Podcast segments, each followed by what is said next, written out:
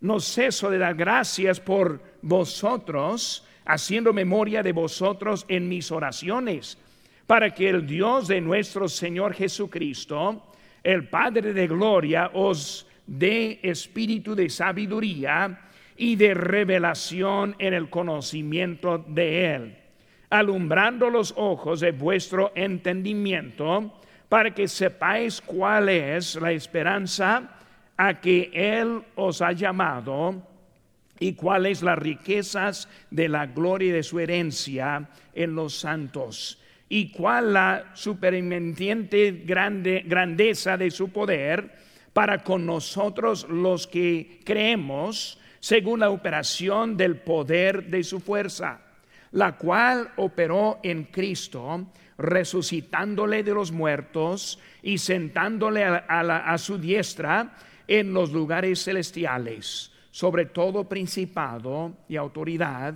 y poder y señorío, y sobre todo nombre que se nombra no solo en este siglo, sino también en el venidero, y sometió todas las cosas bajo sus pies, y lo dio por cabeza sobre todas las cosas a la iglesia, la cual es su cuerpo la plenitud de aquel que todo lo llena en todo.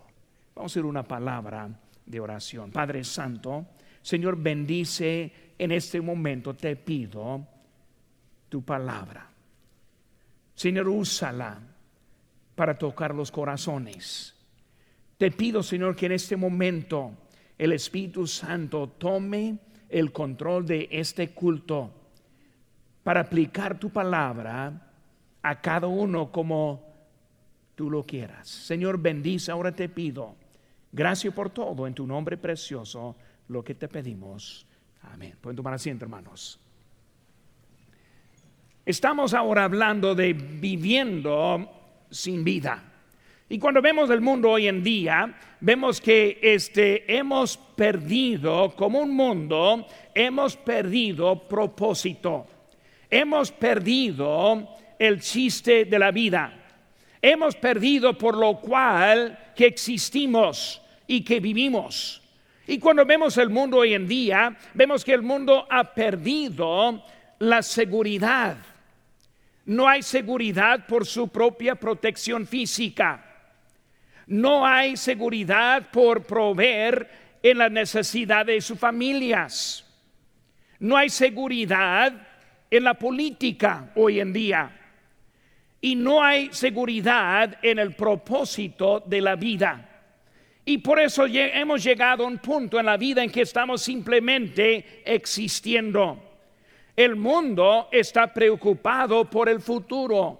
Muy interesante cuando empieza a leer las estadísticas acerca de cómo es nuestro mundo con respecto de la ansiedad. E, este ansiedad, hermanos, está aumentando en nuestro país, los Estados Unidos. Dicen que hay un 39% de aumento en los preocupados en este año que el año anterior. Hay 51% de la población que vive en un estado de ansiedad. La generación del milenio es la, generación más ansiosa de cualquier otro grupo. O sea, estamos hablando de la juventud, hablando de la generación joven todavía, no tiene una visión, una vista muy buena por lo que hay en el futuro. 72% de los alumnos de la high school sufren ansiedad. 76% se sienten cansados sin razón. 73% está preocupado por el futuro y 29% simplemente quieren llorar durante, durante las clases sin razón. Esas cosas es increíble para estar pensando de cómo ha llegado nuestro país de un país de visión, de un país con buen futuro, de un país con la fuerza en la juventud se ha convertido a un país muy débil en la forma que nosotros pensamos. La realidad, hermanos, la preocupación de la preocupación es que son, este, son 85% de lo que nosotros estamos preocupados en realidad ocurren. O sea que solo 15% de lo que nos preocupa tiene base de la realidad y un 85% no está basado en la realidad. O sea, nos preocupamos de cosas que nunca van a suceder. ¿Cuál es el problema que tenemos hoy en día? Cuando vemos, hermanos, este, hay una, una, una eliminación del conocimiento de Dios en nuestra sociedad. Hay un movimiento para eliminar la creencia en Dios. No es que el ateo no quiere creer en Dios, sino que no quiere que nadie crea en Dios. Esa influencia ha penetrado a la educación, a la política y a la vida social. Hermanos, este vemos en nuestro mundo hay una eliminación de la oración de las escuelas en el año 1961, 62 empezó la eliminación de la palabra de Dios en nuestras escuelas el año siguiente. Hermanos, la Corte Suprema decidió eliminar los diez, mandamientos en el año 2003. Y hermanos, lo peor es que los creyentes ya no se preocupan por los incrédulos que hay. Por eso, hermano, todo eso tiene su resultado y su resultado es la depresión. Resultado es la desesperación. Hermanos, hay consecuencias por el estado en que estamos hoy en día y las consecuencias es más odio, más odio que tiene la gente que produce más violencia también en nuestra este, sociedad. La vida sin vida no hay propósito. No vemos que no hay dirección. Este, vemos lo que está pasando. ¿Qué es lo que necesitamos? Necesitamos un espíritu de entendimiento. ¿Qué es lo que me falta para poder sacarme de lo que es lo normal en la sociedad para seguir diferente en mi vida? Y como padres, ¿cómo es que podemos cambiar la dirección para que nuestros hijos no sufran lo que es normal en hoy en día?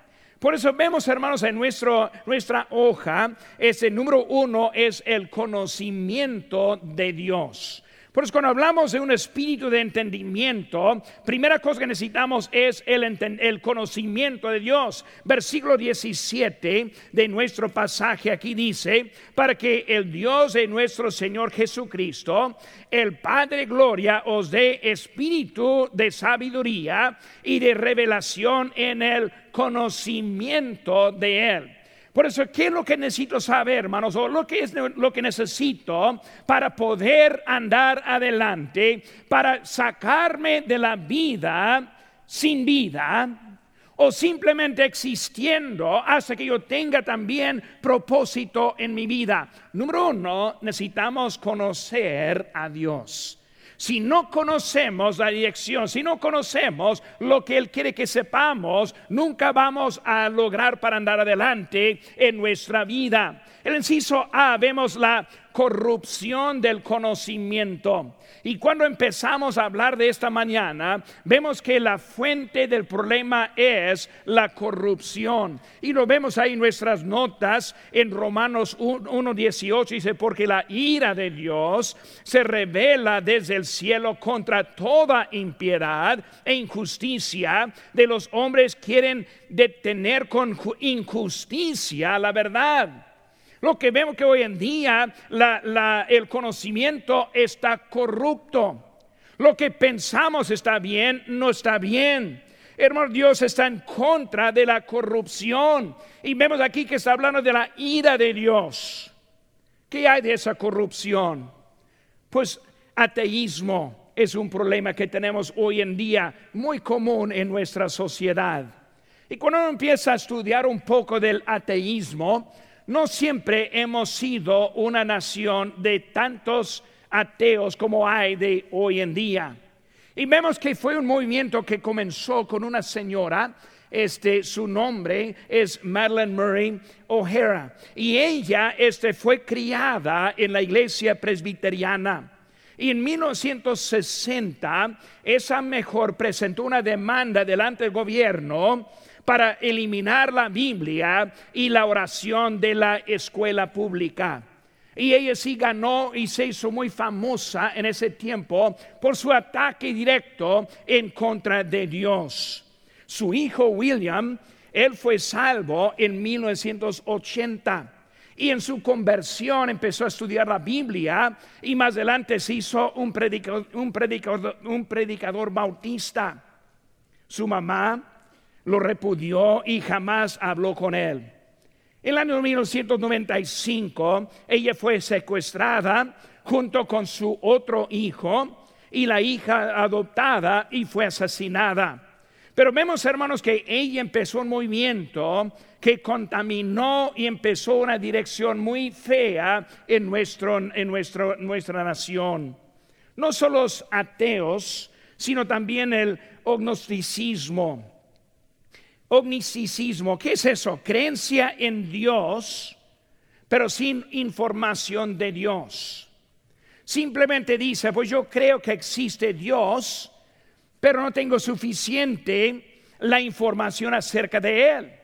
Dios no se ha revelado a mí y por eso desde que yo no soy, tengo esa revelación, yo no sé quién es, no sé qué hace, y aquí no voy a vivir mi vida este, sin este, tomar en cuenta el Dios que existe. El agnóstico piensa que Dios le debe hablar directamente y no va a tomar en cuenta la palabra de Dios. No va a aceptar el hombre de Dios. No va a escuchar a la iglesia de Dios. Y simplemente anda viviendo en su vida de ignorancia. Dios ha sido muy claro, pero el hombre no quiere aceptar lo que nos ha dicho. Ha corrompido el conocimiento. La corrupción del conocimiento les hizo ver, hermanos, vemos la fe conocida. Hay en versículo 15 dice, por esta causa también yo, habiendo oído de vuestra fe, el Señor Jesús y de vuestro amor para con todos los santos. Vemos que la fe conocida la fe conocida que está conocida es una fe basada en una persona.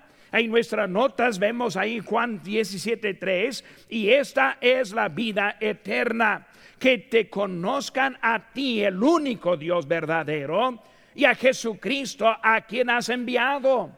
Vemos que si vamos a tener una fe en, se completa, una fe entendida, una fe conocida, esa fe comienza en el Hijo de Dios.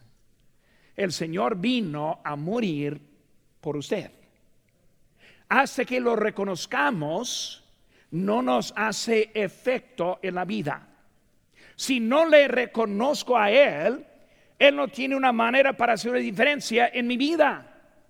Y voy a volver como el ratón que vimos ahorita en la rueda, nomás corriendo y no haciendo nada. Y eh, pusimos un video en el Facebook ahí de un ratón ahí corriendo, anunciando acerca de eso. Y una persona escribe abajo, pobrecito ese animal. No, no, dañamos a ningún animal en ese video. Pero vemos que así es nuestra vida.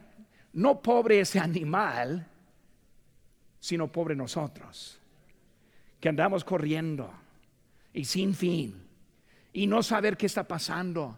¿Qué nos falta? Es una fe conocida. Ahora, como la fe conocida también tiene nuestra parte. Y vemos ahí en nuestras notas, Romanos 10, 14, como pues invocarán a aquel en el cual no han creído.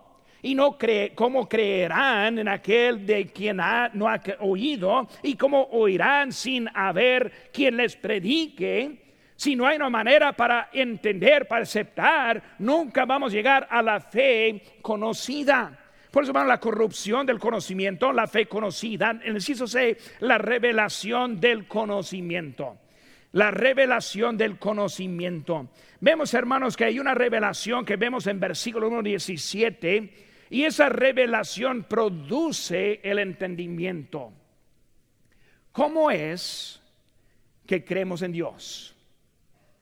Cuando nosotros aplicamos lo que nos ha sido revelado.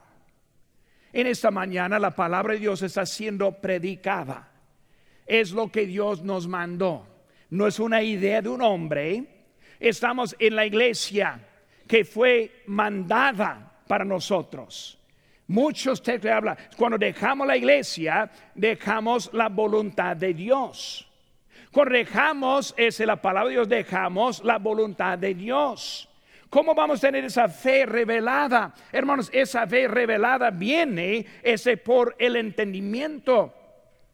Ese entendimiento produce el conocimiento. Por eso en esta mañana, leyendo estos textos, Dios empieza a tocar a su corazón. Empieza a sentir algo. Es el Espíritu Santo quien está hablando. Y si acaso está alguien aquí que no conoce a Cristo todavía, Él te está hablando en este momento. Él quiere que tú llegues al conocimiento. Y por eso estamos relatando el entendimiento. Por eso lo que Dios tiene para nosotros hoy en día es el día para conocer la salvación, como es el nacimiento de nuevo en nuestra vida. Por eso, hermanos, hay un conocimiento. Si voy a llegar de tener un, espíritu de entendimiento, número uno, necesito conocerle a Dios. Número dos, hermanos, es el entendimiento de su llamamiento. No solo el conocimiento, sino también el llamamiento. Hay en versículo 1, 18 dice, alumbrando los ojos de vuestro entendimiento para que sepáis cuál es la esperanza a la que a, que Él os ha llamado. Vemos el llamamiento. ¿Qué es ese llamamiento? Hermanos, no hay llamamiento menos que hay entendimiento. Dios nos llama a los que no saben nada. El ateo está en camino al infierno. ¿Por qué? Está rechazando al Dios que le quiere salvar. El agnóstico está en camino al infierno. ¿Por qué? Porque no acepta la revelación que Dios ya le está enviando. Y en esta mañana, los que estamos aquí, debemos entender lo que Dios tiene para nosotros. Por eso vemos, hermanos, ese llamamiento. El inciso A, vemos que dice ahí el alumbramiento del entendimiento. Hay un capítulo, eh, digo, versículo 18, el alumbramiento del entendimiento. La vida espiritual es un proceso de entendimiento. Muchos dicen, no quiero aceptar a Cristo hasta que ya sepa más. Y saben que hermanos, nunca saben más. Hasta que nosotros aceptemos lo que ya sabemos, no vamos a movernos más en la área del entendimiento. Como su pastor, el pastor hispano, aquí de la Iglesia Bautista Lancaster, todavía no he llegado a todo entendimiento. Todavía yo leo mi Biblia. Todavía yo oro y pido a Dios que me aplique, que me dé lo que necesitamos. Yo todavía estoy aprendiendo en mi vida. Y uno puede pensar hasta cuándo está planeando seguir aprendiendo. Hasta que, como dice que me sacan con pies por delante, ¿verdad? Este, hasta ese día yo estoy planeando seguir aprendiendo más de mi Señor. Ese entendimiento es algo importante, pero no va a entender hasta que sea obediente a lo que ya sabe. Dios esta mañana está hablando y tocando y necesitamos andar en eso. ¿Quién es Dios? ¿Qué hago este, este, con la vida que me ha dado. Debo hacer lo que yo conozco para recibir más. Dice la Biblia en, Román, en Juan 1.2 en nuestra lección, dice, más a todos lo que le recibieron. A los que creen en su nombre, ahora les dio potestad de ser hechos hijos de Dios. ¿Qué es lo que nos falta? Lo que nos falta es la obediencia. Un texto que quiero llamar atención, hermanos, aquí estamos en la Biblia, Efesios capítulo 1, más una página más adelante es la, el capítulo 2. En capítulo 2 vemos en versículo 8, dice, porque por gracia sois salvos por medio de la fe. Y esto no de vosotros, pues es don de Dios. Versículo 9, no por obras para que nadie se gloríe cuando vemos la gracia de Dios extendida, está extendida para darnos la salvación. Ese texto lo que dice es que no hay obra suficiente para ganar la gracia de Dios. No hay cosa que puedo producir que me va a estar presentable ante Dios. Lo que yo hago falta en todo sentido. Pero Dios por su gracia nos quiere salvar. En esta mañana necesitamos aceptar a Cristo. Cuando ya lo aceptamos, no termina allí. Seguimos leyendo aquí en versículo 10. Dice aquí, porque somos hechura suya. Ahora ya algo, algo pasó. Desde que he aceptado a Cristo, desde que es mi Salvador, desde que ahora Él me ha convertido, desde que me está llevando al cielo, dice aquí, somos hechura suya, creados en Cristo Jesús. ¿Para qué? Para buenas obras, las cuales Dios preparó de antemano para que anduviésemos en ellas. Hermanos, ya teniendo Cristo en nuestro corazón, en mi corazón, en su corazón, ¿Qué sigue? Obediencia. Obediencia. Gracias a Dios que están aquí en esta mañana. Es obediencia. En esta semana, que nos portemos bien. Obediencia. Que el miércoles volvamos a la casa de Dios. Obediencia. Que hoy en la tarde a 5 volvemos aquí. Obediencia. Que sigamos al grupo de crecimiento. Obediencia el jueves por la mañana, a las nueve y media, algunos vienen para tocar puertas y, luego simplemente invitar a algunos. Obediencia. En la tarde a las seis y media, obediencia. El sábado por la mañana a las nueve y media vamos saliendo, tocando puertas y ganando almas, trayendo personas a la iglesia. Obediencia. Es lo que sigue en la vida ahora, es la obediencia. En la obediencia aprendemos y entendemos más de nuestro Dios. El problema con muchos es simplemente siguen parados, están en sus casas, viendo la tele, haciendo lo que quieren hacer en este mundo y diciendo, pues Dios no me ha dicho lo que necesito hacer. El problema es que no es obediente.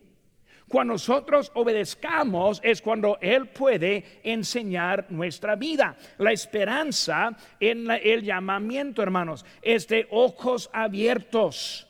Produce la esperanza.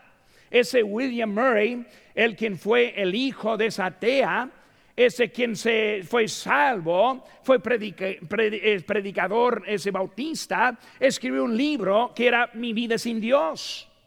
Y él tuvo de un tiempo su vida que no, conoció a Dios. Hermanos, este, la seguridad en la esperanza es la, la esperanza con fundamento.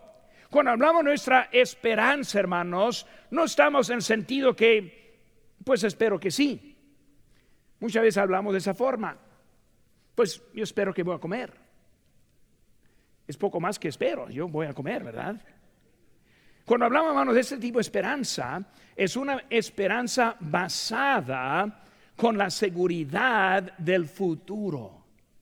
Ahora, esas estadísticas que yo cité ahorita, de toda la ansiedad que hay, ¿qué es la diferencia, hermanos, cuando tengamos la esperanza en nuestro futuro? Hermanos, Dios va a mandar a su Hijo Jesucristo y Él viene como el rey por nosotros. Lo encontramos en el libro de Apocalipsis. Él nos va a llevar al cielo para toda la eternidad. No hay nada que nos separa del amor de Cristo. Él nos ama. La preocupación que hay hoy en día es sin base porque Dios está en control de nuestras vidas. Necesitamos entender de Él para tener más esperanza en nuestra vida. En el CISO C, la ejecución del llamamiento. Ejecución del llamamiento. Hermano, la iglesia está llamada por la gracia. Es un llamamiento santo. Vemos ahí nuestras notas, 2 Timoteo 1.9, quien nos salvó y llamó con llamamiento santo. El creyente es llamado, está puesto en una vida diferente. Vemos ahí en 1 Pedro 2.9 en sus notas, os llamó de las tinieblas a la luz admirable vemos, hermanos, el llamamiento este de Dios. Por eso, el conocimiento de Dios, el entendimiento de su llamamiento. Y ahora el número tres, las riquezas de Dios. Las riquezas de Dios. Volvemos aquí a, a Efesios 1, versículo 18. Dice, alumbrando los ojos de vuestro entendimiento para que sepas cuál sea, cuál es la esperanza a que Él os ha llamado, y luego dice, y cuáles las riquezas de la gloria de su herencia en los santos. Hablamos ahora de las riquezas de Dios. El inciso A es la prueba de las riquezas. Hermanos, esas riquezas no está hablando de las riquezas en Cristo. En versículo 11 vemos, y él asimismo tuvimos herencia, habiendo sido presinado conforme al propósito del que hace todas las cosas según el designio de su voluntad. Versículo 10 dice, de reunir todas las cosas en Cristo. Ahora, en Cristo hay riquezas, pero también hay riquezas de Cristo. Cuando hablamos de Cristo, en versículo 18 dice, para que sepáis para que sepamos cuál es. Por eso cuando hablamos, hermanos, de riquezas, es el, e, este, es el saber, es la confianza. La herencia que está hablando, hermanos, está de Cristo. Él ahora siendo mi Salvador, Él ahora llamándome a mí, ahora yo siendo obediente a Él, yo recibo unas riquezas de la herencia que tengo de Él. Este, hermanos, es algo este, eh, de Él para nosotros. Por eso, eh, en la riqueza de Cristo, en la prueba, en el ver, hermanos, el producto, el producto, la alabanza de su gloria. En versículo 6, hermanos, lean conmigo. Para alabanza de la gloria. ¿Qué es el producto? Alabanza. Alabanza. Esta mañana vinimos, cantamos gloria, gloria a Jesucristo cantamos la gloria. El coro cantando alabanzas a nuestro Dios. En nuestra vida está para alabar a Dios. Cuando hablamos del producto, hermanos, mi vida se convierte de ser algo de egoísmo, de ser algo solamente que me agrada a mí o que quiero que me agrade, ahora tiene un propósito de Dios. Por eso estamos hablando de ese producto, es la dirección de mi vida. ¿Cómo quiero vivir la vida? Como hablamos la semana pasada, nos levantamos, trabajamos, comemos, volvemos, dormimos, sigue el proceso y así sigue año tras año. ¿Cómo se siente vacío, sin dirección? Ese pobre animalito, ratoncito en la rueda, puede ahora poner la figura de usted ahí caminando y corriendo, ¿verdad? Y luego haciendo la vuelta, la vuelta, la vuelta y piensa por el animal eso, no viendo que nosotros somos iguales. ¿Qué está pasando? Es la dirección de la vida. Cuando yo comprendo que no es acerca de mí, sino acerca del Señor, yo encuentro en mi vida el propósito. Cuando yo aprendo que Dios lo que Dios me da a mí no es solo para mí, sino también es para otros. yo empiezo a aprender este razón en mi vida también. Por eso vemos, hermanos, es el producto de la vida. Juan 1:42 dice, tú eres Simón, hijo de Jonás. Dice la palabra aquí, hermanos, ahí no su nota. Tú serás llamado. Hermanos, Dios es un Dios no del pasado, sino del futuro. Pedro, tú serás llamado. No hablando de hoy en día, hablando de lo que viene. Aprendimos unas semanas pasadas acerca de Gedeón.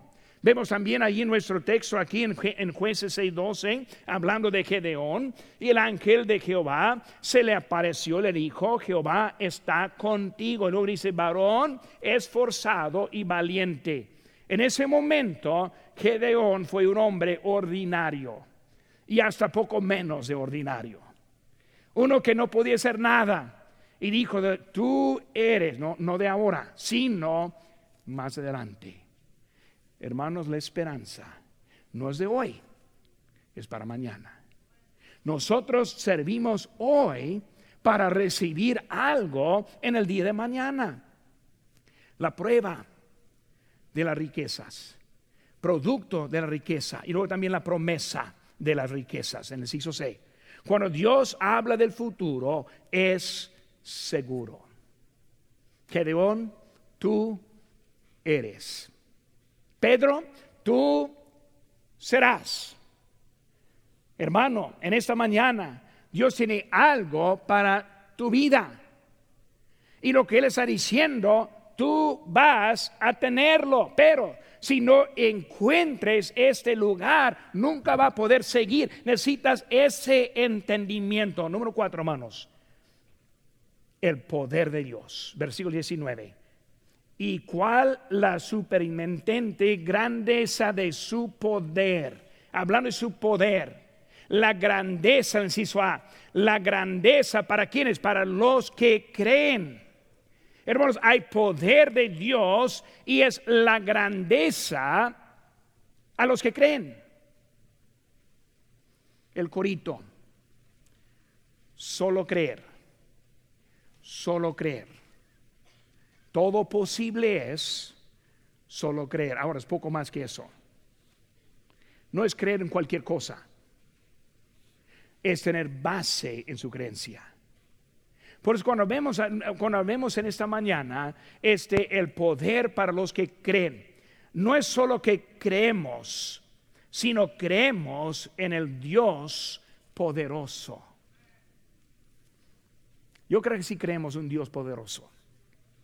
Dudo que haya alguien aquí que no crea en la creación. Dudo que haya alguien aquí que no crea que Dios nos dio su palabra por la inspiración divina. Dudo que alguien aquí no crea que Dios está en control. Ahora, lo que dudamos es lo que Él puede hacer en tu vida, en mi vida. Eso es donde yo dudo, eso es donde yo batallo. Pues Señor, yo he visto el poder en otros. He visto el poder en otros predicadores. Yo he visto el poder en otros cristianos super, superhéroes, superhumanos. Pero en mí, ¿quién soy yo? Lo que necesitamos es entender que Dios tiene un poder, no solo para un predicador de grandes iglesias que hay hoy en día, no solo para los creyentes superhumanos, sino Él tiene poder para los que le creen. Señor, yo creo. Yo creo que lo haces con otros. Y ahora ayúdame a creer que me va a hacer a mí. Vemos, hermanos, es a los que creen. Ahí vemos en Santiago 2.19. ¿Tú crees que Dios es uno? Bien haces. También los demonios creen y tiemblan. Poco diferente que ese tipo de creer. ¿Qué es el tipo de creer que estaba hablando? Es tipo de creer de confianza.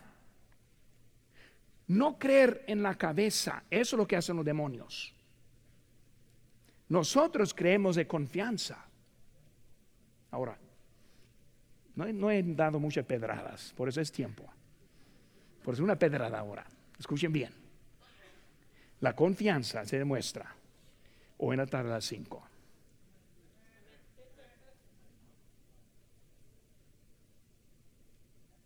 Se demuestra el miércoles a las 7. Se demuestra en su tiempo de evangelizar. Uno dice, pero pastor, yo no puedo el, miércoles, el jueves de la mañana. Bueno, en la tarde entonces. No, pero tampoco en la tarde. Bueno, un sábado. O yo no puedo en la tarde el sábado. Bueno, en la mañana el sábado. Bueno, me dice, yo le ayudo. No estoy diciendo todas las veces, sino aparte un tiempo. Lo que nos falta es la confianza. La confianza que falta se demuestra en nuestra actitud y en nuestra obediencia. Cuando tengo confianza verdadera, hermanos, no es que tengo que volver a las 5 de la tarde, sino es que puedo volver a las 5 de la tarde. No es que tengo que estar el, miércoles, no es que tengo que ir a tocar, es que puedo ir. ¿Saben qué, hermanos? Yo prefiero ser el que está tocando puertas que esa persona que está dentro de la casa esperando a alguien con la puerta. Dios quiere que tengamos confianza. Y esa confianza se demuestra en nuestra actitud. Esa confianza se demuestra en nuestra obediencia. Cuando yo soy obediente, estoy mostrando si tengo la confianza. No solo son palabras, sino es confianza que yo tengo en mi vida. La grandeza para los que creen. Inciso B, hermanos, el poder opera en Cristo. El poder opera en Cristo. Versículo 20, la cual operó en Cristo. Ese poder viene de Cristo. Romanos 1.16, en la nota lo vemos, porque no me avergüenzo del Evangelio, porque es poder de Dios para salvación a todo aquel que cree. Hermanos, si no cree, no hay salvación si no, si no tiene confianza, no hay salvación. Por eso ese poder viene en la confianza. La grandeza para los que creen, el poder opera en Cristo. Y ahora, hermanos, en el inciso C, Cristo es la cabeza. Versículo 22, la cual es su cuerpo, la plenitud de aquel que todo lo llene en todo versículo 22, por cabeza, lo dio por cabeza todas las cosas a la iglesia. Hermanos, Él es la cabeza. Cristo es el Salvador. Cristo es el Rey. Hermanos, también, Cristo es el Señor. El Señor. ¿Cómo sabemos si es el Señor? Cuando Él manda y yo obedezco. Si no obedezco, no es mi Señor. Esta mañana hay unos aquí que todavía no conocen a Cristo. Unos que tienen esa inseguridad en su corazón. Mi palabra de ánimo es, obedezca. Obedezca. Dios quiere salvarle. Hay unos que son desobedientes. No, pero pastor, no sé si nada grande de, pecado. Eh, no, no estoy en adulterio, no estoy robando, no estoy matando. No, no, no. Pero su corazón y su obediencia se demuestra que no es su Señor. Mis por favor. Roso inclinado.